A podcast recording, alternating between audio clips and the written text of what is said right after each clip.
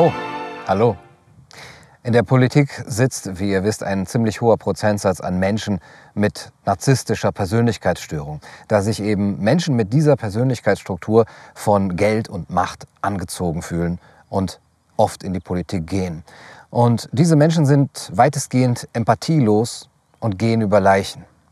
Einige Methoden von Narzissten sind folgende. Die Isolation des Opfers, die Trennung von der Herde, die Kontrollsucht, die Entwertung des Opfers, emotionale Erpressung aller du bist schuld, wenn anderen etwas passiert, unerfüllbare Erwartungshaltungen an das Opfer zu stellen, Regeln permanent zu ändern, um das Opfer geistig mürbe zu machen und seinen Willen zu brechen.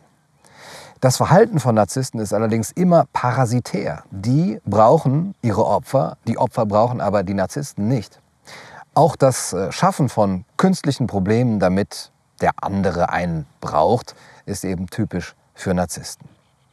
Tja, durch all diese Konflikte ist man ständig gedanklich bei dem Täter, mit dem Täter beschäftigt, entfernt sich daher immer weiter von sich selbst, muss immer gucken, was man tun kann, um dem Täter zu gehorchen. Und diese gedankliche Beschäftigung mit dem Täter ist für diesen eine Energiezufuhr. Von dieser Aufmerksamkeit lebt er. Und die narzisstischen Täter nehmen sich oft selber das Recht heraus, sich über die Gesetze hinwegzusetzen. Für sie gelten die Gesetze nicht. Davon sind sie der festen Überzeugung, nämlich etwas Besseres zu sein und dass die Gesetze, die für ihre Opfer gelten, für sie selber nicht gelten. Der Täter hält auch sein Opfer in einem permanenten Zustand der Unsicherheit, was als nächstes passieren wird, wann er es belohnen wird, wann er es freigeben wird. Und weitere Stichpunkte sind die Verzerrung der Wahrnehmung durch Gaslighting, Double Bind. Man soll sich an Regel A und an Regel B halten, die sich aber gegenseitig widersprechen. Ja, warum flehen vernünftige Gespräche mit der Bitte um Einsicht nichts bringen?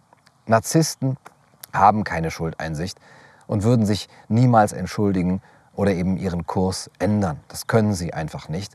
Narzissten werden niemals aufhören.